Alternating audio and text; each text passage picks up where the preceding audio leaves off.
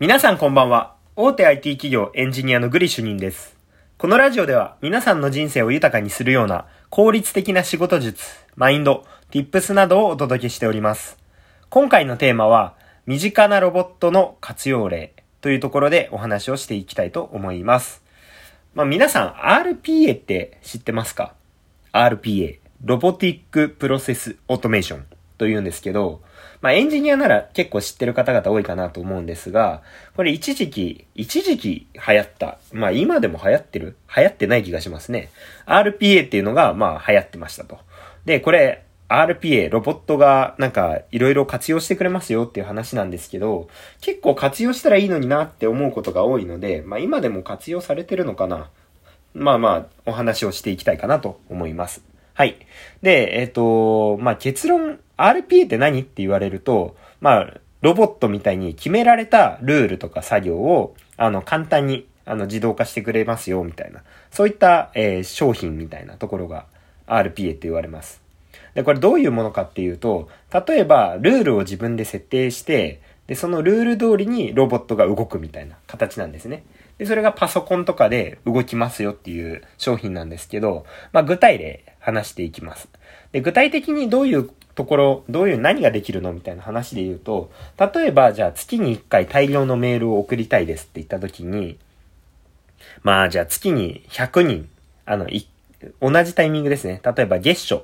月初に、あの、月が始まりましたってタイミングで、何らかのメールを100人に送んなければいけません。ただし、宛先によって文面が異なりますって言ったら、まあなんかコピペして、宛先入れて、変えなきゃいけないところ変えて、送るっていうのを100回繰り返すわけですよね。すごいめんどくさいし、ミス出そうですよね。そういうのを、まあ単純作業だけど、なんかちょっと大変だなっていうのを、あの、ロボットを使って効率化しましょうみたいな。そういったところで便利にな製品ですと。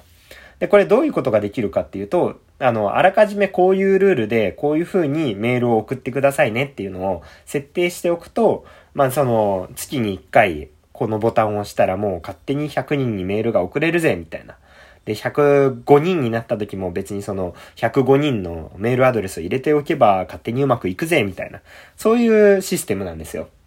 だから、そこのルールを決めて実際に動かすみたいなことができると、非常に効率化できますと。で、画面を操作するのも、まあ結構ルール化したらうまくできたりとかするので、まあ例えばネットでショッピングするときも、この商品が出たらうまく買ってねみたいなのを RPA でやってたりとか、まあなんか転売ヤーとかたまに使ってたりするんだろうなみたいなのを感じて、ちょっとそういった使い方はあんまり